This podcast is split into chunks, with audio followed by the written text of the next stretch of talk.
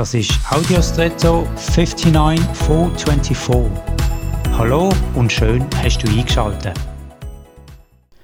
Falls du mit einem Computer schon geschafft hast, kennst du so einen Moment, in dem ein Programm gerade aktiv ist und der Rechner so wie blockiert, weil ein Prozess eben am Laufen ist und noch nicht abgeschlossen ist.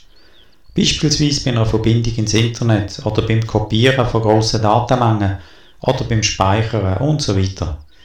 Vielleicht bist du da auch schon mal ungeduldig und hast dich über die Wartezeit geärgert. Da werden immer schneller Computer entwickelt, aber auch immer komplexere Software, die der zusätzliche Ressourcengewinn gerade wieder verbraucht, sodass am Schluss gar kein Zeitgewinn da ist. Muss das sein? Ich meine, muss immer ein Zeitgewinn da sein? Betracht doch solche unerwartete Wartezeiten als Moment vom Bewusstsein, dass es im Leben eben um mehr geht als nur um hohe Effizienz. In deinem Leben geht es nämlich um.